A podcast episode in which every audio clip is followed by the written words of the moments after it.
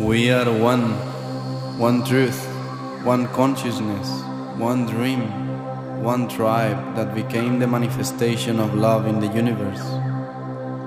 The time has come in which our souls will unify the voices of heaven and design a creation based on peace, compassion, unity, and freedom for all. By sharing the seed of our hearts, the true vision is established. The path is always love. We honor now the will of the Great Spirit. For all the ones that came before us, brothers and sisters of the same Rainbow Nation, may the fire of the Spirit make us shine gracefully. May the wind of our intention create the change. May the earth becomes the sacred temple of our bodies. And may the water of our blood remember and resonate the divine memory of the Creator. We have arrived. We know who we are. We know how to serve in truth. We are one. We came to create the community that will sing the song of the new earth. Love is the way, the life, and the truth. Welcome to the family, dear one. Welcome.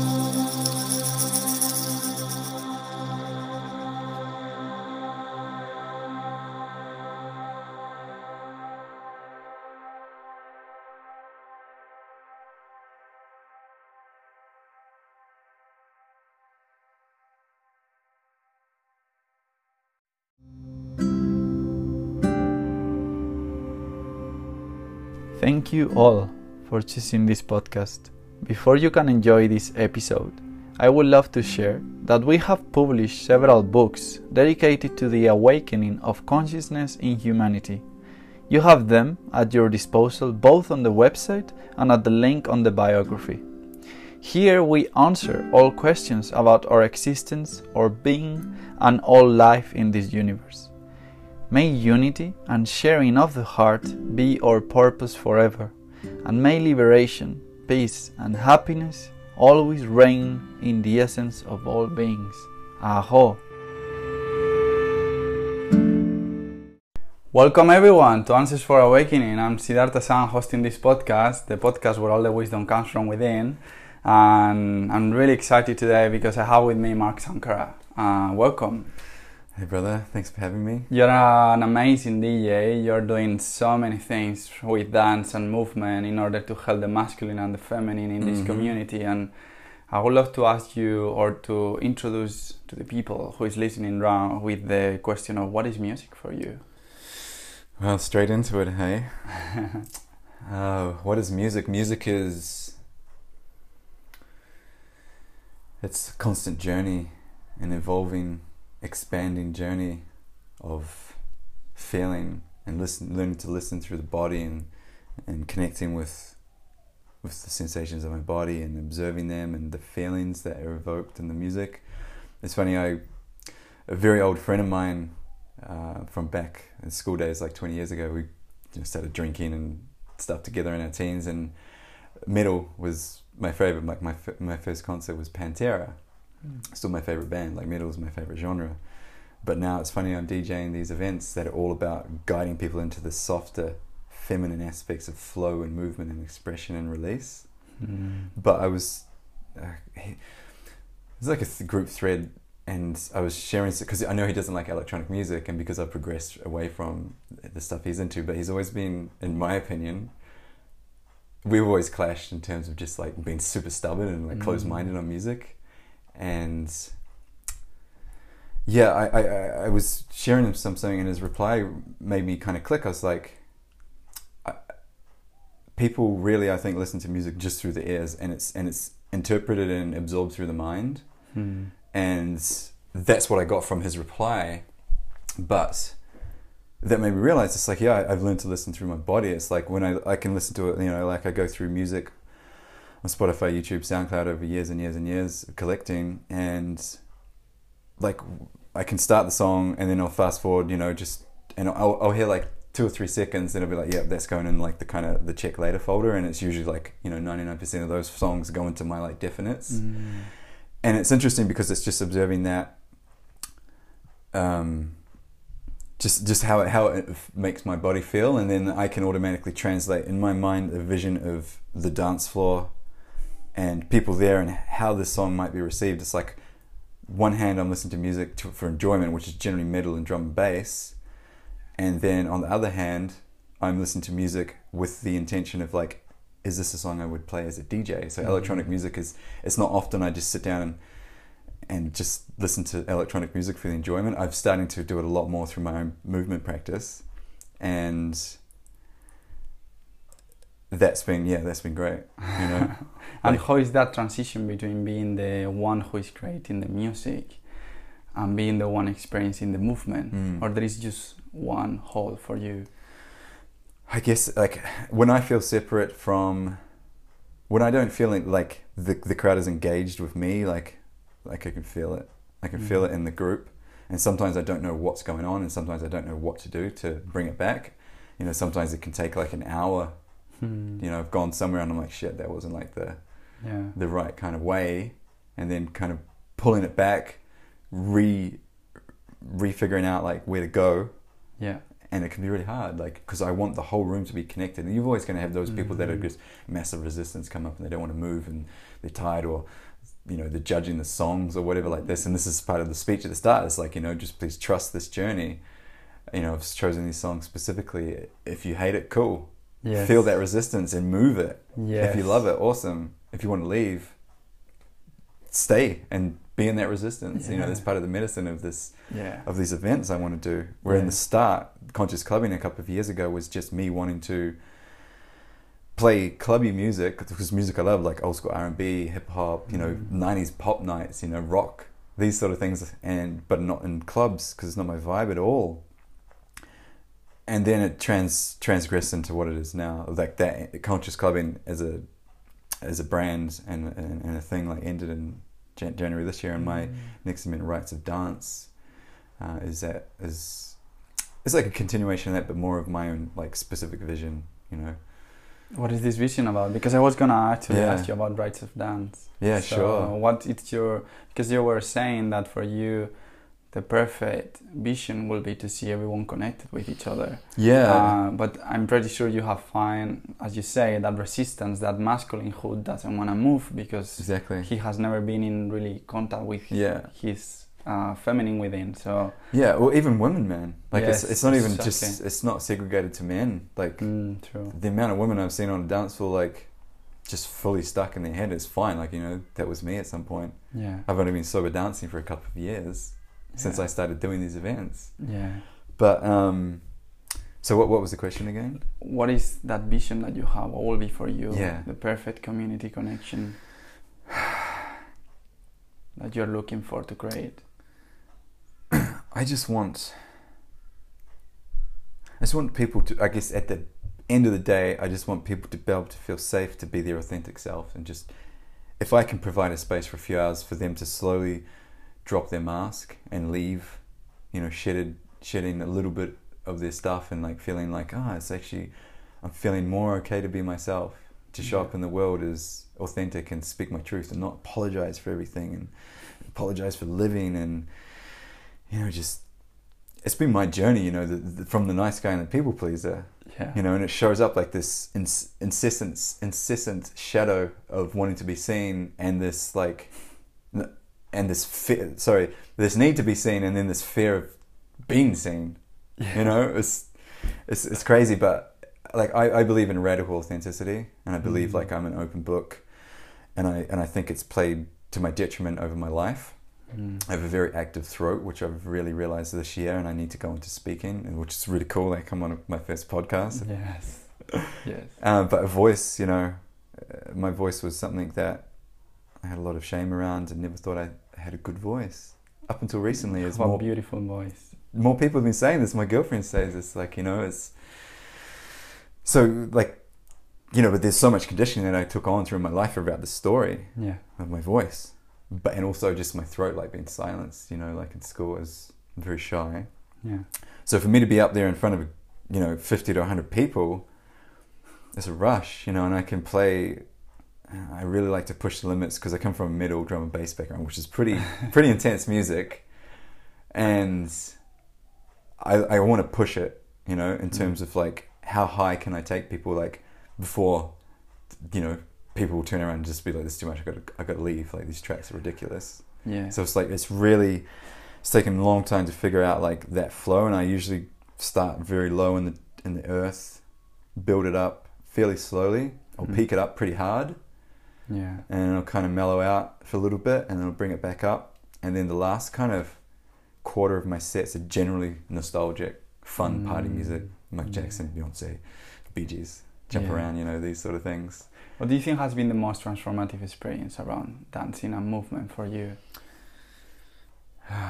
just letting go of this perceived judgments I carry about what people are thinking of me. Mm. Know, something I always open with in my events is I always try to. I need to actually write this down and get it into a clear sentence. But it's like I, I realized this a couple of years ago when I started dancing. If I'm stuck in my head, like worrying about what everyone else is thinking about me and my moves, like I realized that everyone else is doing the same about themselves. So it's like it's just so silly. You know, this person's not moving because they think these people are looking and judging. The same person over here is like not moving much because all these people he thinks is judging them, and it's like it's these perceived judgments that we don't even know are real that we're creating the story around. This is how I need to move. I can't do too crazy. You know, I don't want to close my eyes because I need to know if people are looking at me, and you know, and being approved. Like this, it's crazy. So letting go of just like like last night, I think I danced like probably more crazy and wild. You know, I had a big, I've had a big few weeks, so I needed to have a good release last night. And my partner just holds the most incredible space for, for this, the shitting. You know, I'm so grateful, Yeah. like so grateful for her power and So what happened yesterday? Because you were saying how she's ho- she's hosting like seven weeks, where Mm. each week you work with one chakra, and yesterday you work with the yeah, Solar solar plexus. plexus. That's right. So my my partner Patricia is a Kundalini dance facilitator. Uh, she trained with Leola and Tara down in uh, Leola's from Byron Mhm. area, and she's been doing that for six seven years. She does three seven week journeys a year, and um, I did my first one with her last time, kind of like an unofficial sound guy yeah um, and it was amazing.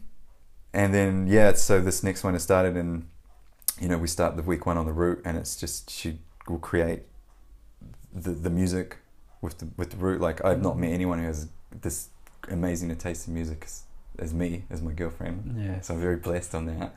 We give each other shit about you're stealing my tracks, you're stealing my tracks, you know.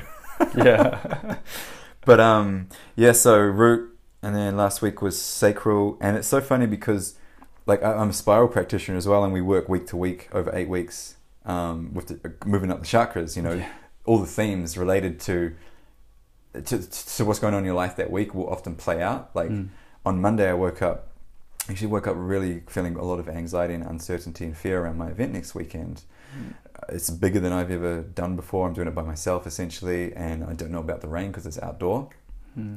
Um, and then I just was like, "Fuck it! I'm going to, I'm just going to like put my heart and soul into this and deal with whatever comes up in the time because Yeah. I'm, I'm, I've been challenged a lot of my life with projecting what might happen, and then it's it's like an anxiety fear based thing. yeah So I decided to make that call on Monday morning. It felt really empowering. And then last night I was in the dance. I'm like, oh yeah, we're in solar plex this week. It's all about power and like self esteem and you know tribe and belonging. And this is what the event is. So the themes of the sh- the the level that we're on will play out before and after the event. And then like so we're in heart next week, and I can already feel because my solar is directly related to my heart.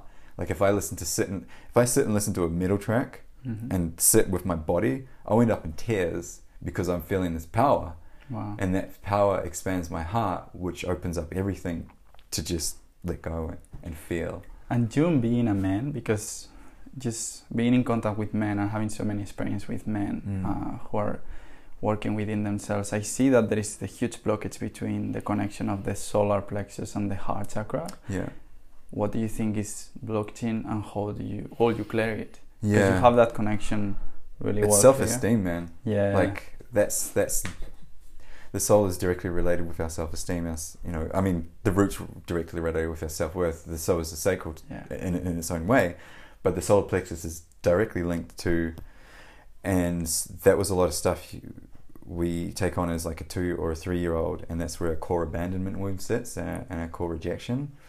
I mean, everyone's got an abandonment kind of wound, whether it's Yeah. really, really intense or it's not as much. We all have it, you know. Yeah. Um, in my my opinion. So for men, it's just like when I see someone stuck in the masculine man or woman, like it's usually they're in their mind and not able to actually go in their body because of whatever reason. Maybe they got an illness or a pain or just uncomfortability they don't want to feel. And I often feel like I'm I'm safer in my mind sometimes Yeah. because I can think and I'm not actually focusing on what sensations are going through. You know, with my health. Yeah. But for men, I've seen some incredible, incredible, witnessing some incredible men in these spaces, like moving the way they move, and It's really influenced, inspired me Wow. to just move and flow in my feminine more. You know, because the feminine's not just soft and slow; she's fiery and rageful. And you know, last Yeah. night it all came out. All the, all the sisters were just like letting it out. Wow. And the brothers, it was just great. Yes. And today my voice is very, I feel very, I feel very empowered and grounded right now, very inspired. Mm. Like I'm looking forward to next week. I've got some other events coming up this year, which we can probably talk about at some point. I know I'm segueing all over the place. no worries because we're gonna talk about everything and just focusing as well in because you were talking about the solar plexus and you had a gut issue at one Mm. point in your life. I don't know if you're still with it, and yes, I would love to know about your healing journey with this. far out. Okay, so being a shy and anxious kid translated to a teenager, you know, had a lot of social anxiety. So I always had a knot in my stomach. I developed an anxiety disorder when in 2011 because of an anxious attachment around a relationship I was in. Didn't know what was happening.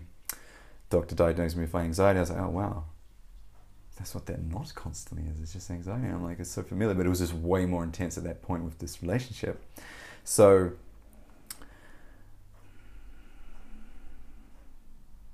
in at the end of 2013 it was christmas day i couldn't walk and it came on like that and i started going basically a long story cut really short four or five years i suffered from what i didn't know at the time was ankylosing spondylitis or as Mm. it's a it's a similar to rheumatoid arthritis in its own kind of way, where the lower spine and the mine's directly re- related to my sacroiliac joints, which are basically trying to fuse together. So that's what they, you know, that day on Christmas Day, like it was just my body got to rest after weeks of standing and work, and then it just it couldn't take it anymore. So I went on a journey of four or five years, going to practitioner to practitioner. Have no idea my my hardly any money to go to work. I was on ibuprofen just about to get to work Yeah, and I was bouncing around from job to job, city to city, trying to figure out my life and just, just kind of like giving up almost on finding a solution. Going to Reiki, acupuncture, Bowen therapy. A Bowen therapist, the first thing he said when we walked in was like, "I can guarantee in four weeks I can fix you." Wow. Four weeks later, it's like, yeah, it's kind of a dangerous thing to say in my opinion. Yeah. So anyway, I got a really cool GP when I was living on the sunny coast. He put me onto a rheumatologist. Just finally, finally, someone actually was like, "Go see someone who is a specialist." You know, it, it actually made me super angry afterwards because it's like all these chiros, osteos, acupuncturists, massage therapists, everyone they're all just like trying to trying to do it themselves without bloody knowing. And whether Mhm. it's like they think they can help, they don't realize that it's, it could be something super severe that needs proper attention, or they just want to make money and provide treatment. So I was pretty annoyed at that. I went to some pretty good therapists though. So anyway, I got put on. Um, I got diagnosed with this ankylosing spondylitis. He explained what it was. Um, it's a very common autoimmune condition. You know, a lot of people, a couple of famous people I know of, uh, have battled it that have shared their story and their healing. So it's all gut related. Surprise, surprise. and then subsequently over the years, like I, I have to take a monthly injection, which is an immunosuppressant, Wow. which is valued at about two grand a shot, but because of Medicare, it's much cheaper. But it's heavy. It's heavy, and my life has been physically, my life has been a lot heavier. Even though I'm not, I don't have any pain since that shot. Yeah, wow. but the the effects on that. So because it's all related to my gut,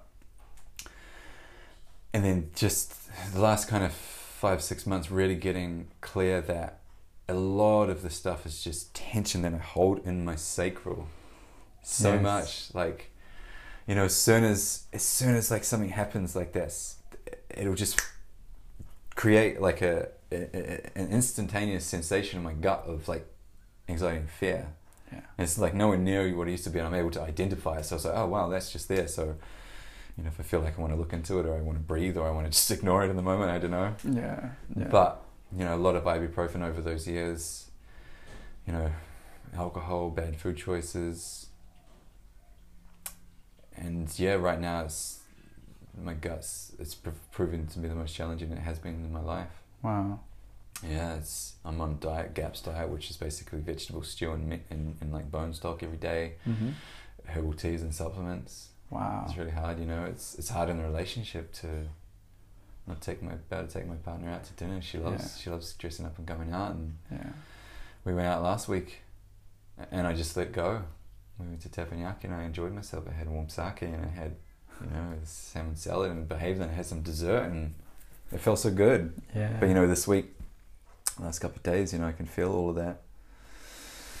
So the healing journey, you know, is Yes, and I know that you were sharing uh, on your story with the journey that this trait as well, a rejection towards yourself with women as well. Yeah, it really, it really was a struggle. I'm so lucky and grateful. My partner is just so understanding and supportive around this. You know, if I'm really gassy for a couple of days, or I'm just blocked and got no sexual energy, or I'm just, she's just so supportive of me. You know, and I know Mm. it's hard for her. Yeah. Um, I know it has been really hard, but it, it it was like last year. I really just when COVID hit, I was like, it was getting bad, and I was like, didn't the thought of even having a girl in my bed was like, Wow. I'm just blocked and I'm farting, like, you know. Spend an hour to two on the toilet a day. It's Yeah. and even now. And with this, what do you think inspired you the most about your journey, about yourself, all the work that you have been doing? So it's really gotten me in touch of my own version of what is suffering. Like it's helped me tap in to that which helps me understand other people more. You know, we've all got different degrees of suffering, and you know, sometimes deep in our own suffering, we think it's it's worse worse than anyone's. So that's really uh, connected. And but you know, I really have to be careful, keep catching myself going into victim, like that'll happen, Yeah. and like just yeah. Because it could be when we are in that emotional state, we project as well. You know, when you are working as a DJ and you're Mm. seeing all the state and everyone dancing, the own judgment that we have towards ourselves, we project it in people when we speak, when Yeah. we are just creating music. And if we will understand that it's just, we are just playing the game of life in a sense Mm. and we we just have to be kind with ourselves. And i i have had a lot of uh, work with my god as well. And the thing that have helped me the most is to speak with it. Yeah. to be gentle and to speak with it. And every time when we are eating everything before eating the food just being thankful and noticing where is the food coming from. Mm. and being thankful for the farmers or uh, the person who has provided us that food and, and then speaking to my God and saying thank you for all the work that you have been doing for me and Mm. I have improved a lot thanks to that so again it's, Amazing. it's the emotional state Yeah. how we communicate with it and as you were saying as a man we, we need to start to feel more the body and we are so lucky because you have a partner as well that is based on movement and Movement working with feeling, yeah. kundalini and life force Yeah. so I think that's really important. How do you think um, your journey started? Your journey, whole, your healing journey started because you have been a spiritual for how long? Or yeah, yeah, yeah. So it all started at the same time, Yeah, actually. yeah. So I moved away from Queenstown and an amazing job working on the bungees, you know, jumping people for t- two or three years. It was amazing life, but this anxiety disorder developed just before I le- decided to Mm. leave. Yeah. Um, so I ended up moving to Perth because I had a couple of friends that like come to Perth, making all this money. It's amazing. so I moved to Perth at the start of 2012, and I li- I moved in with a guy and his partner that lived with me in Queensland, like one of my best best best mates. They were getting quite into spirituality and food, Mm. so I got into conspiracy theories, spiritual development, self development, and health at the same time. I became a raw vegan for pretty much the whole year. Wow. Yet I would go and eat Angus burgers if I was drunk, Wow. but I didn't try not to drink anyway. It was you know ten years ago. What was ten? Yeah, nearly ten years ago. so that got me into food, and I really got into raw veganism, and I really got into like you know detoxing and cleansing. I lost a lot of weight. Um, I started feeling better. My teeth whitened, my eyes changed, and it was just amazing. Wow. But I was not fun to talk to because I wasn't embodied. I didn't understand any of this. I was just learning all the conspiracy stuff through my mind, you know. And Yes. I feel like last year it was like a. It was like conspiracy theories were like trending more than I've ever seen in my life, and Yeah, it's like this. It, it it created this new wave of people because it was more exposed. These conspiracy theories were more exposed to the mainstream in this point. At this point with the COVID stuff, and it's funny. Like I was camping, I'm fully just on a tangent here, but I was camping a few weeks ago and a guy he was like the last up of his camp he was drunk he just kind of wanders over like friendly rolls a cigarette and he starts chatting and you know all of a sudden 10 20 minutes later he's trying to give us a download on like why 9-11 is an inside job. And i used to fully believe it. I don't know what i believe anymore. I, I don't concern myself with that truth because i don't believe i will ever ever know that. And i think it's crazy that people spend so much time going down these rabbit holes when it's in my opinion impossible to find what the truth is Mm. and so this guy was just started going on about, no, I'm like 9/11. I'm like, wow, that used to be me. Yeah. Just like regurgitating whatever the conspiracy video that I watched at the time was saying. anyway, so I got all into it, but it was amazing. What ended up happening was the food and the nutrition, and the more spiritual kind of part, like carried on with me Mm. The next few years, and I've been in and out of different healing journeys around food. And I was on carnivore diet last year for nearly six months. It was amazing, but really, really hard at the same time. And I didn't see any um, big improvements. Yeah. Um, you know, it sounds crazy, but there's a whole theory as to why someone with autoimmune would choose to do carnivore. Yeah. Um, yeah.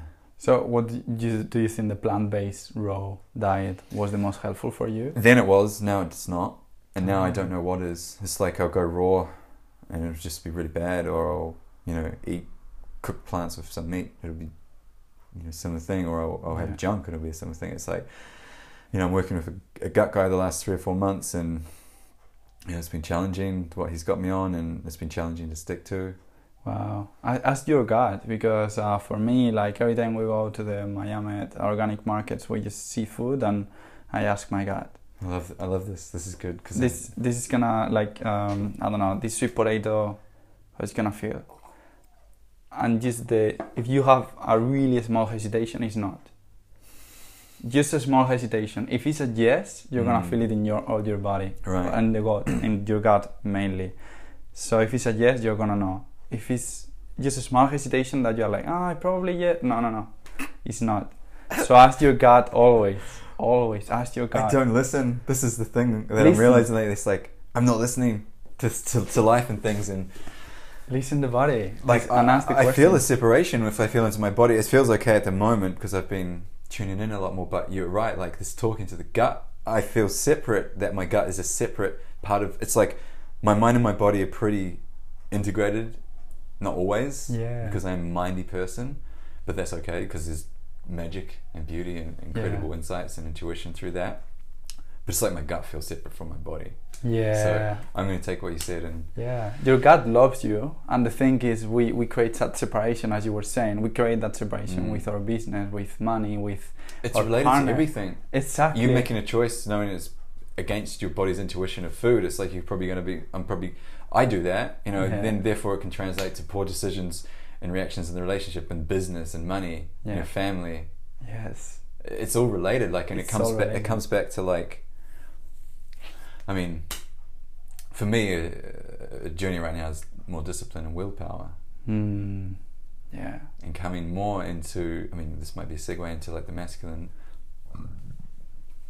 but coming more into into my more mature masculine yeah. and not running from a, a wounded little boy energy or you know from a from a chaotic fiery feminine energy that often Mm. is is in me Yeah, I think the real masculine is the one who is working with the feminine, with the feminine, and that's the strongest masculine because a man, in this case, or a woman who is able to embody the masculine mm.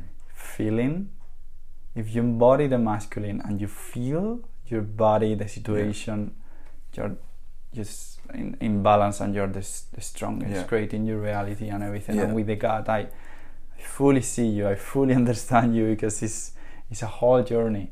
But He, my God, because uh, you have to speak with it, you have to speak with your body, you have to listen. And He, just in your meditations or your spiritual practice or your dance, just touch your God and, and ask Him or talk with Him because Mm. when we shape um, our ego or money or everything that we want to work with, when we shape it and we give an entity, we work with the subconscious as well, Mm. and is our subconscious the one who is integrating it into our body. So we need that, Mm. and the masculine when you are you are now working in the will and the power. But what is giving the energy and to the will of the power and the power, the, the energy, the feeling, the Mm. motion. So it's like we work on the will as men, we work on the power, Mhm. but we need that embodiment of the feminine because we feel the feminine, we have the energy that will allow the will and the power to explode. Mhm. So yeah, I, I f- I feel you. I, I know what you're going through, and yeah, it's a whole journey. But I have learned that the most important thing is to listen. Yeah. And another thing that I was gonna ask you, like, if you are now working on the mature man versus the body, uh, the versus the boy, we were talking about this. What do you think the boy, the Mark boy, will tell now the mature man? Say, say again. The Mark, Mark, when Mark was a boy, Mm-hmm. what this guy, what this boy will say to the Mark now? Oh yeah, I went on a good inner child journey last night. Um, it was really beautiful. A moment I hadn't experienced before. I just had a big smile and just t- cried, but it wasn't crying like grief crying. That was going on with you know, the rest of the journey last night. But yeah, and it just comes back to like just make time for to hold me make time for playing playing with people playing with you know my I'm blessed that my partner has a nine year old son because and I've been living with a five year old for the last year. And it's showing me a lot. It's showing me a lot. It's been challenging. And I've seen like how serious I am a lot of the Mm. time and children just want to play. So play and you know these these events I do I really try to bring in play Yes. you know that's why I love to drop the, the, the fun tracks at the end it's like we've just been on this journey like this just have some fun for 20 30 minutes Yeah. so love just love and acceptance and knowing like you know what happened in my childhood you know was the best that could happen my parents did the best they did and they did an amazing job Yeah. but we're always going to grow up with traumas and, and things to unpack and unravel and Yeah. shift in our adult lives. It's just so much, so many avenues where it can come from. Yeah. But the balance of, you know, that mature masculine. You're right. It is. It's not just like yeah, I'm an, I'm a mature masculine. It's like to embody a, a mature energy, like in that form. You need to have the feminine really well integrated, as you need to have all the archetypes that, like in my men's work, we base it on the king, the warrior, the magician, and the lover. Yeah. and the king's the last to form in, in, in men's lives and but like a true you know a true embodied man will he'll be open and just love everything. He'll love like you know a tree just like he to the depth he'd love his partner and his kids or something. You know this is the lover in its fullness. And then translate into the magician who's just deep knowledge deep wisdom like fully open you know Yeah. to to guidance and divine source. And and then the warrior you know this is this has been my challenge the warrior the action doing discipline like Mm. strength Yeah. and then the king you know comes in and that's kind of like the big vision of where my life is okay you know I'm kind of taking care of these this this is this community I'm taking care of. Yeah. I love it, but it's it all comes back to like that fullness in someone. They are embodying a whole avenue of archetypes. You know, I really I've been wanting to journey dancing eros Yeah. for some years now, and it hasn't aligned because I want to go into I want to go into those feminine archetypes. Like I've witnessed a few dancing eros temple nights and and things over the years, and it's it's incredible this work. Mm. Like shout out to Vanessa Florence who created that. Wow. And I can't wait to do it. So that's inspired me to do this new event in July with my bro Kane. And we're going to be doing a dance journey. The first I've ever heard of. I haven't heard of this being done around the whole world. But dance the masculine archetypes through dance and movement and facilitation. So we're going to do uh, four Sundays starting on the 4th of July. First week will be lover, second week magician, third week warrior, and then we'll finish on the king. Wow. So we're going to take people through a full journey through guidance, facilitation, some kind of practices that we would do in men's group, and this is open for men and women to come and journey. Nice. So people can sign up and do the full journey, or they can come in and drop in. Yeah. So we just met up uh, actually yesterday to, or the day before, just to get clearer um, on it, and there's going to be metal, which I'm very excited about, and we're just going to go and explore everything. I don't know what it's going to look like. We're trying to keep it simple because there's so many things we could do in this. Yes.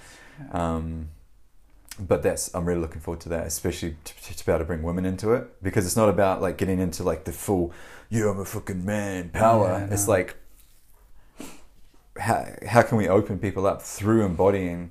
How can we open them up to feeling and and releasing through the actual moving and through the masculine? And I don't know how we're going to do it. It's going to come together somehow. Like you know, Kane's a very very gifted facilitator. He understands um, how music he's just very embodied around music and dance like and i'm very excited to to be creating this with him yeah so that's that's really i'm super pumped for that i'm really really pumped I have an exercise for you with the archetypes. I would love for you to participate because I did this and really helped me. Where do you feel in your body each one of them? For example, if I ask you right now, what is the lover in your Mm. body? Eyes came to my mind first Mm-hmm. i i get very teary especially in front of my partner like i would just be expressing love through my voice or something and or just feeling appreciation for her and our connection and like I see you know I see her I'm learning to see her as this beautiful divine child that just needs love and wants love just like I do and just like you do Yes. and so I feel like I my love might come from my eyes I don't know they just came Where do you see the magician? Where do you feel in your body? Um, probably my my throat right now. My third eye is still kind of developing a lot, but Yeah, it's where you feel it now. So it's yeah, the throat because this is where like my my knowledge, my wisdom comes directly through. It's like I don't know where it's coming from, but it's coming out my mouth. yes. Um, what you speak, you create. yeah, exactly. Um, what is the warrior? the warrior's in my cock. This this that really cl- eh, these days very very clean power. Mm. you know, direction and, and just you know, coupled with the other other archetypes like love, you know, that's where I really feel it. Mm. The activation of of deep power and inspiration and drive. What is the king? The king is in my heart. Yeah, definitely. I can feel him now. Definitely. I always like to add one one more. Yeah. When you embody all of them, you get the main archetype that is God. Right. Or do you feel the God within you?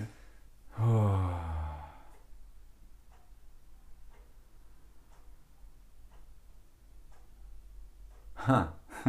It's funny. I don't know what type of language is acceptable on this show. Everything. Um, I feel it in my anus right now Mm-hmm. and my stomach. Like either either there, there's there's a sensation there, and it's funny if it is my stomach, which is related to obviously Of course. anus and stuff. But even though it feels blocked, it's like maybe that's why I feel it right now because that is the connection of God that I'm still journeying with and Yeah. and and searching for, but knowing and just trying to surrender. Like I already know.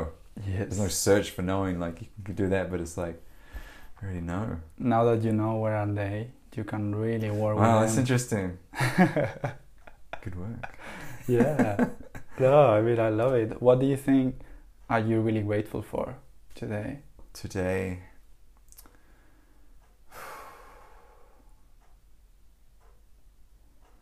well, superficially, I'm excited that it looks like it's going to be sunny all week next week, including next Saturday, because my event is outdoors.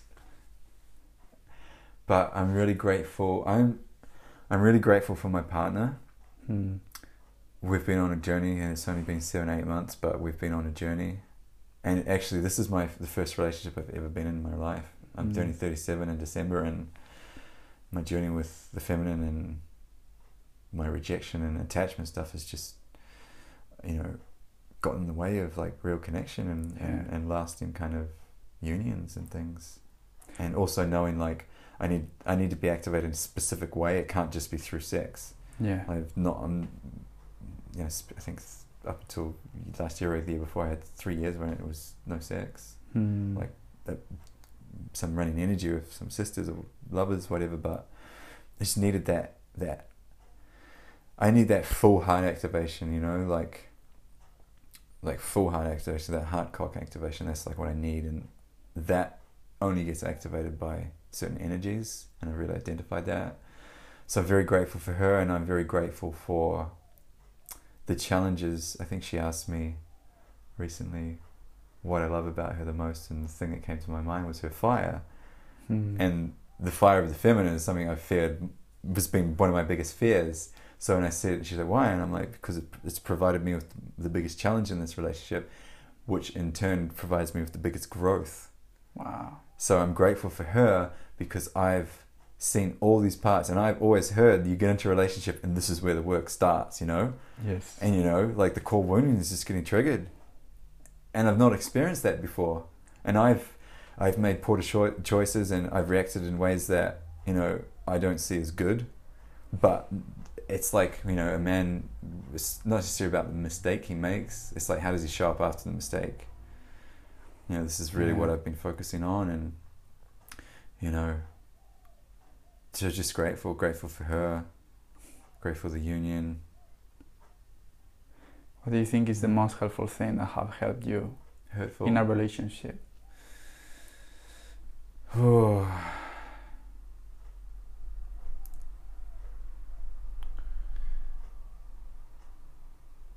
I don't feel like I want to. There's not really specific. I don't want to go into a specific incident. Um, but when I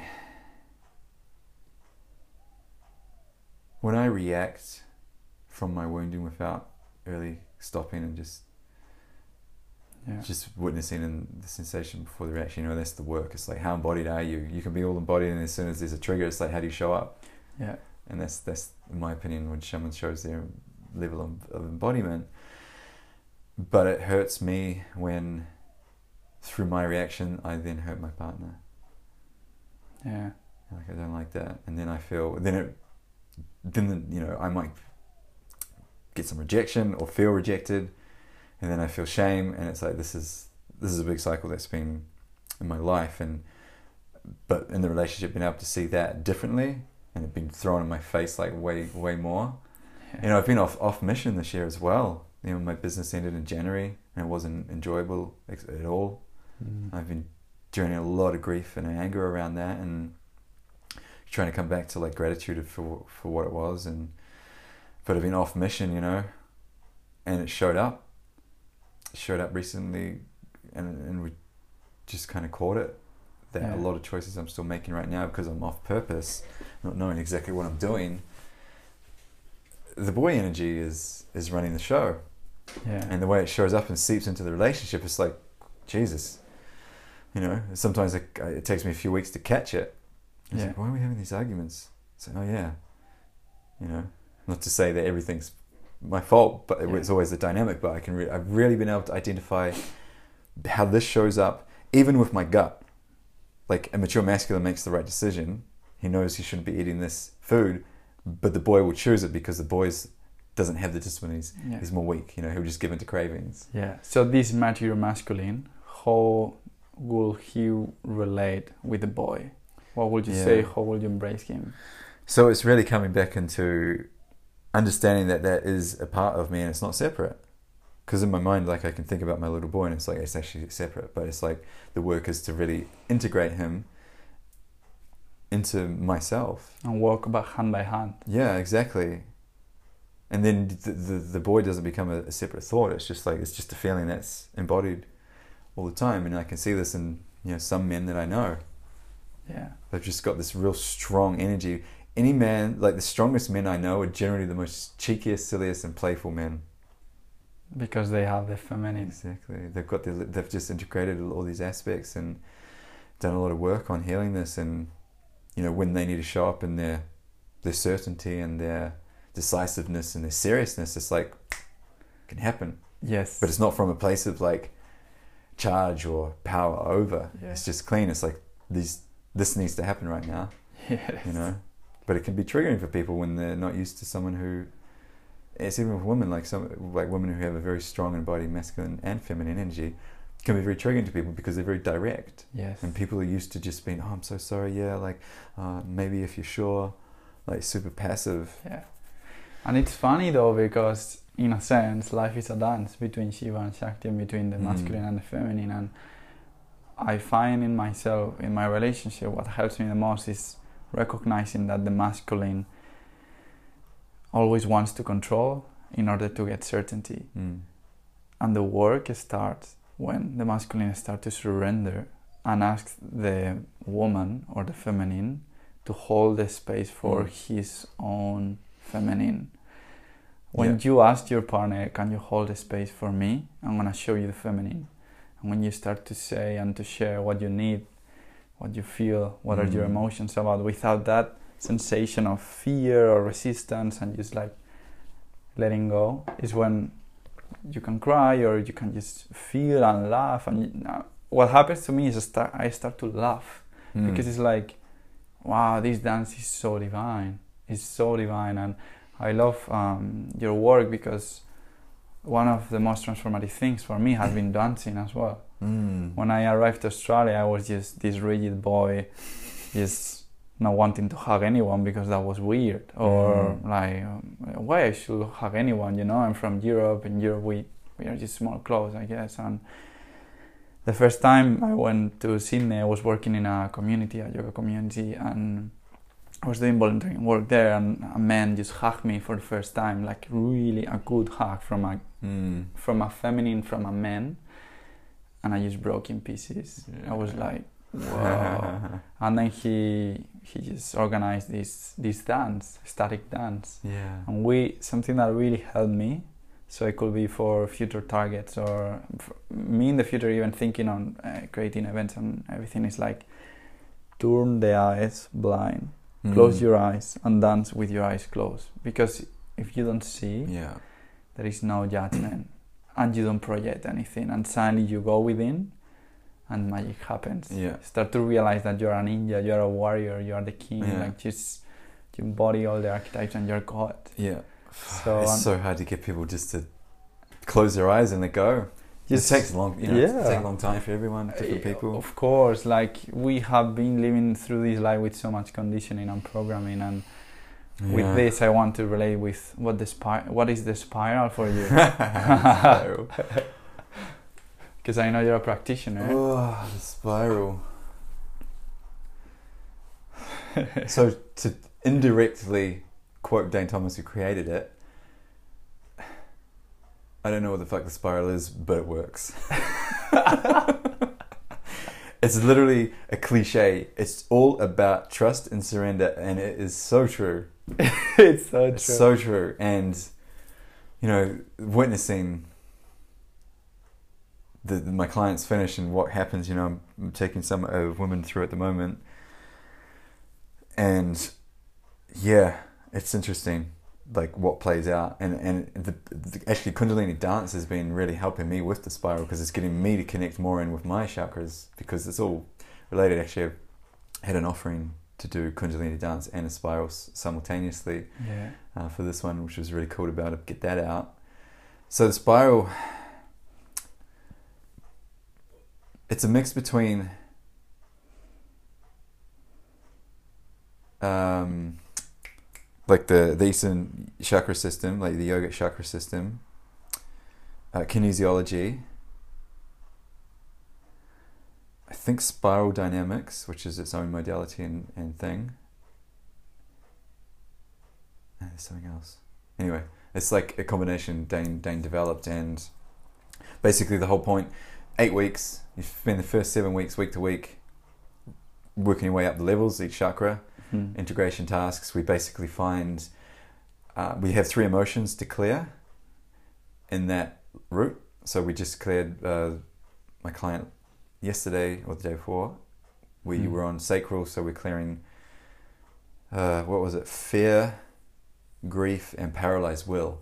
Hmm. So what we do is then go in and use muscle testing to find at what age was a particular emotion anchored in, and what was that emotion, identify it, and then we use a technique to clear it, and we do the next one, and it's like we just keep coming up, and then the last session is a manifestation clear. Now that you've cleared out a whole bunch of subconscious shit, conditioning, like blocks that you don't even know are there. It's like, what do you want in your life? What do you want to manifest? And that's a really cool, a cool last session to close. And it's heavy work, you know. It's so important though, It's like heavy. to say what do you want in your life and to know how to define it. yeah, Because men, oh, we always want, we always want to create, but it seems that we don't open to receive. Yeah. And if you don't open to receive the what is the universe giving you, which strength is giving you, yeah, you cannot create. for sure. So yeah, no, Sure. I think that's a beautiful part of the journey. Then, I think I've, I, I said just before it's heavy work, but it's it can be heavy work is what I meant to say.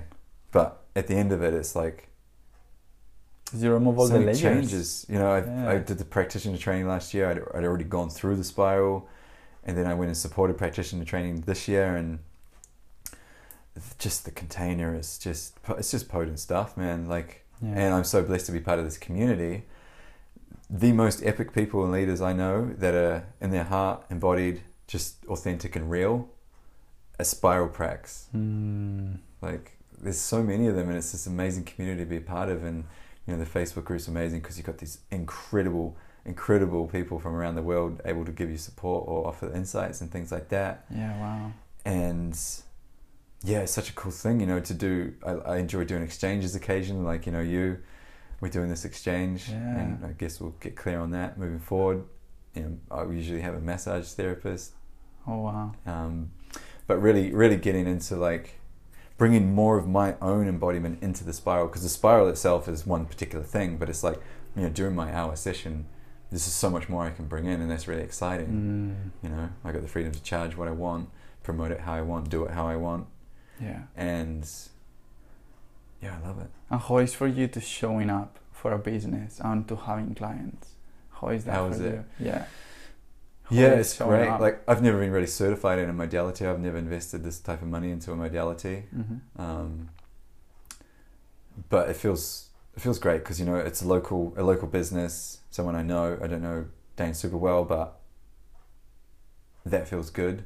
Hmm. You know, he's pretty authentic online. Like I resonated with him for years, so it just felt good to go to the spiral. You know, he's about he's these people have got the stuff around deep embodiment, spirituality, feeling, and love, and they've also got really nailed into their business structure. Yeah. So these are the pieces I'm really, I'm really feeling are coming through for me Hmm. with with the spiral this year. Anyway, it's like direction. This is the worry, you know, direction, business. This creates some really amazing cash flow from doing what these events that I love. It's fucking hard to do events at the moment, man. Yeah. It's Yeah. really hard. You know, with the random breakouts and got to put a mask on for a couple of weeks, and it's like it's not easy to be in events. And like I have all these plans, you know, moving down the rest. Like I want to do an event where I bring as many men's groups together from Sunshine Coast, Brisbane, Goldie, Byron as possible to one Yeah. big venue. We have a half day event. We sell tickets. We bring in people from the community. We expose to the community what men's work is, Yeah. and we have you know all the groups come up and present themselves. Maybe do some processes, you know some proper deep processes so Yeah. you know families and kids and women can see what is actually happening in men's group and I'd love to document it and have this documentary out on Netflix man like this is there's a big vision I have for this year and oh god forgot my point. I went into that. What were we saying? Um, online. online. yeah so it's kind of like you know everyone's moving online obviously it's pushing that and this is really a big part of last year I was like I couldn't make any money last year. I was pushing spiral but I could feel myself pushing it through through survival. Yeah. and then finally events opened up and it was just like smashed it you know we did like 20, 20 events from July through to the end of the year. Wow. Goldie Byron uh, Goldie Brizzy and uh, Sunny Coast and then um I want to do I want to do like I used to do yoni massage I used to be yoni massage practitioner years ago Ah. like I wasn't trained or anything. I always had this, um, you know, what are people going to think? You know, I just want to hook up with women. It's like it was incredible, like absolutely incredible sessions I had. And when actually when I started doing men's work, I decided to stop doing that because I realized this stuff around women and the feminine. I was like, even though my sessions were incredibly clean and powerful and transformational. It, it, it pulled me away from it and realized like if I'm going to do that work I need to clean up a lot of my energies so I haven't gone back to that work, and I don't know if I ever will. If I do, I will will get some actual proper training and some trauma trauma training because I understand that the importance of that now. Yeah. I feel like I was a bit naive back then, but I was getting into the tantra community, the sacred sexuality um, teachings and things like that. But I have this. It's like I want to help men get into their feminine more, and I want to help women feel safer around men so they can come into their feminine more. So this is what I feel like my long-term vision is. And this is what I'm realizing this year. I'm like a visionary and I'm a projector in human design as well. So for me to have the vision and then take all the action to do it's very difficult. Yeah. So I'm realizing calling on support and, and having like a team and delegating is like, you know, stepping more into my leader Yeah. identifying like how is the best way I do that, and you know I'm doing that, inquiring into that more and more at the moment. Yeah. But these are my two real wants because this is what I feel I've benefited from the most. Like I've just rehired my embodiment coach. Shout out to Lion Goban from Mm. States living in Bali, dear brother of mine. He's transformed my life last year, six months, and I was resistant to a lot of the, you know outside homework. So, what do you feel the feminine or the woman Mm. needs in order to feel more respected and safe by men? Gosh, um, the first thing that comes to mind is knowing that the man is is is is a safe man, like that that he's whether he's doing. She needs to know that he he's doing the work. He's working on himself. Mm. But you know, there's some men out there that are just naturally nice, safe men that aren't doing the work as well Mm. um, they like men need to stop taking taking pleasure like using women to fulfill their own feminine needs like this is something i did for years not necessarily through sex but it was through through being desired from women being approved of through women that was my big driver and my big shadow Mm. I didn't always need to have sex. Um, but that, like, if a woman feels that a man doesn't need her and that he's not outsourcing his feminine, like, she's going to feel safe. And women don't even know that this is happening and they can just feel some sort of like contraction. Yet, most, a lot of women will still say yes to a man even though there's full contraction in the body because they have no idea about what that is and what that what that means. Yes. Yes. Yeah. And what does the man need in order to embody the feminine then? Oh man. Well, first of all, he needs the sisters and the women to stop criticizing him and judging him and calling him weak and telling him to man up because of their own frustration and their need to be held by the masculine because they're in their, you know, single mums, single mums, single, you know, older mums. Like they have to be in the masculine. My girlfriend's, you know, she's been a single mum for for you know most of her son's life and what I'm trying to bring to this relationship is a lot of acts of service, a lot of holding from my masculine core, and this has allowed her to soften, and it's been beautiful. But I just see that women are just so caught in that masculine, and they're calling out, "Where the fuck are all the guys?" And it's like, what I also see is like they're not giving the men a chance either, because they're still just projecting their stuff. So the, Yeah. the sisters need to be doing their healing work on their rage and their anger towards the masculine, towards men. You know, go deep into their father wounding. And men need to go into their mother wounding so they don't feel like they need to outsource the feminine energy from women. Yes. Coming into more of a self pleasure practice for as a man, not to just jack off and come, but to feel and feel that sensual energy, feel that lover energy. The lover is one of the most incredible archetypes of the man, of the masculine. Yes. And it's just deep, deep love, deep presence. Women want men to be present, you know? Yeah. Coming away from orgasm, goal oriented sex. Yeah. Just giving, giving for the sake of giving because you just have deep love for your partner Mm. and just stop taking. Because Wow. if a woman feels safe, she's going to be able to surrender. She's going to be able to feel deeper pleasure. And women want to feel deep pleasure. This just part of the part of the feminine energy is just pleasure, you know. Yeah. Wow. So safety, I learned that years ago. Just you know, and you can have different degrees of safety. You can have a man who's just violently abusive and fully unsafe like that, but you could also have a guy, and I'll, I'll speak about myself years ago, very needy and attached and clingy. And then if I felt the girl was re- rejecting me, I would go into like the the persecutor in the drama drama triangle. So I was bouncing from like victim to perpetrator Yeah. victim to perpetrator. And then if they went into victim or they went into perpetrator, I'd go into victim, then I'd go into rescue to try and like bring them back into a space. And it's like, so that's that's not providing safety for the woman as well. Yeah. Yeah. Wow. Man, this is beautiful. And I, I find this is the best way to start ending the podcast just with the last kind of introduction and question.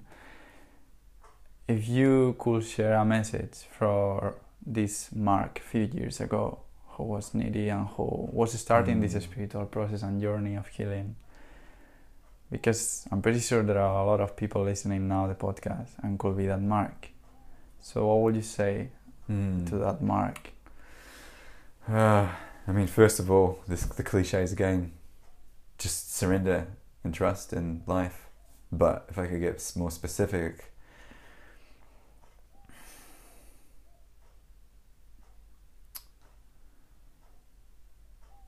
go all in.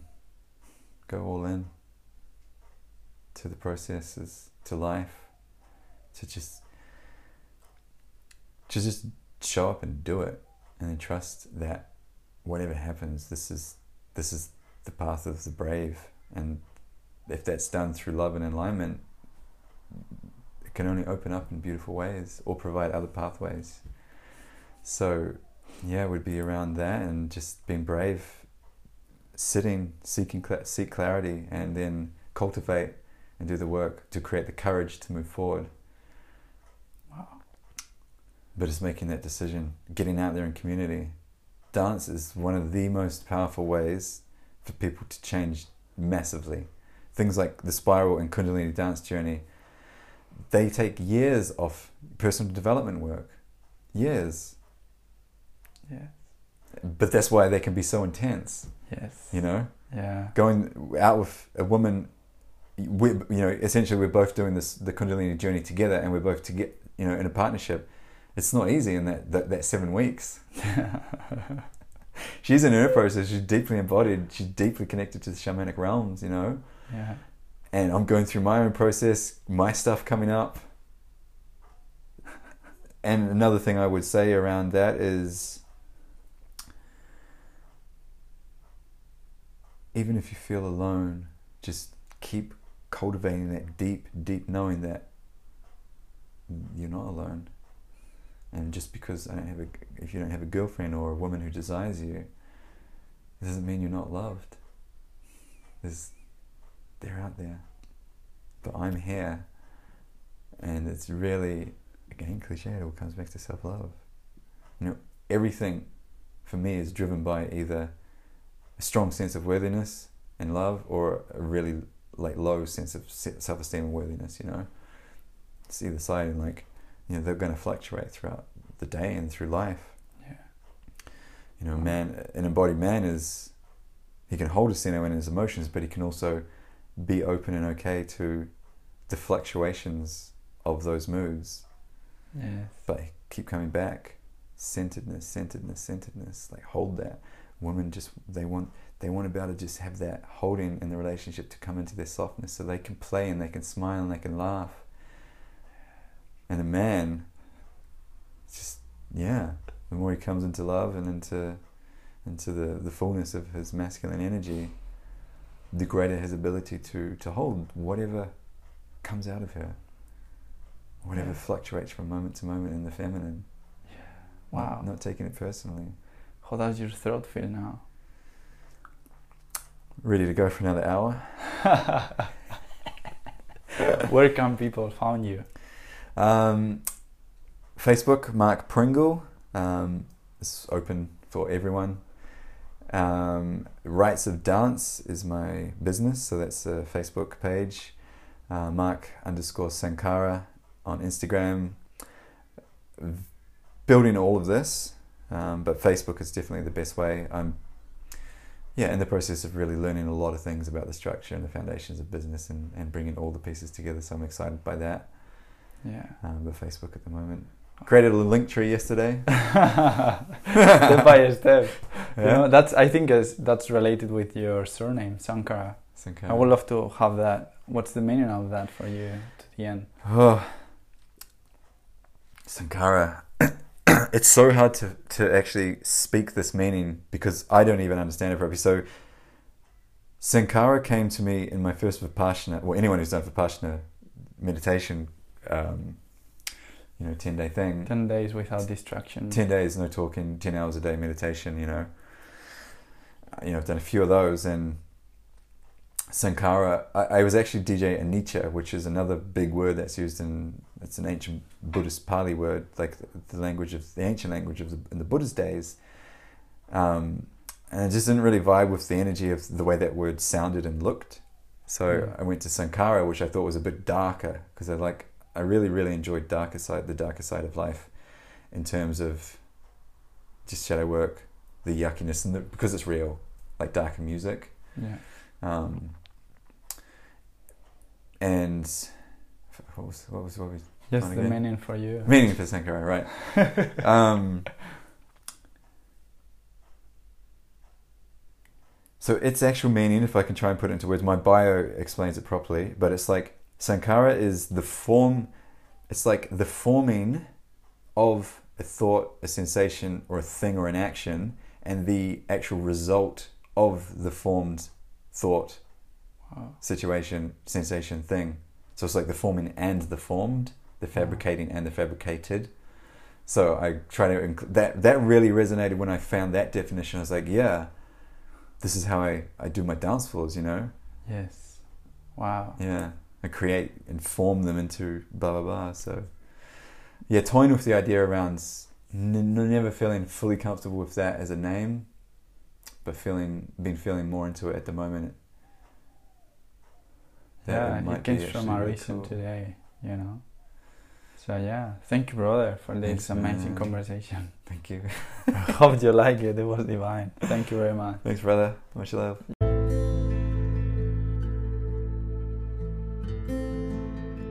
Thank you very much, family, for listening to us, feeling, and living with us this experience to remember who we really are. If you want to support us to bring more content, examples, and incredible people to this podcast, you can contribute by sharing with your family or community the episode, meditation, or guidance that inspires you the most.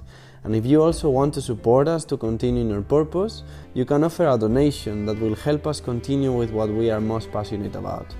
You have the link in the description of the episode. I love feedbacks and we are always available to receive you or offer other ways to participate, such as sharing messages and personal questions from the community and the podcast. We are one. Let's make our prayers heard. God bless us.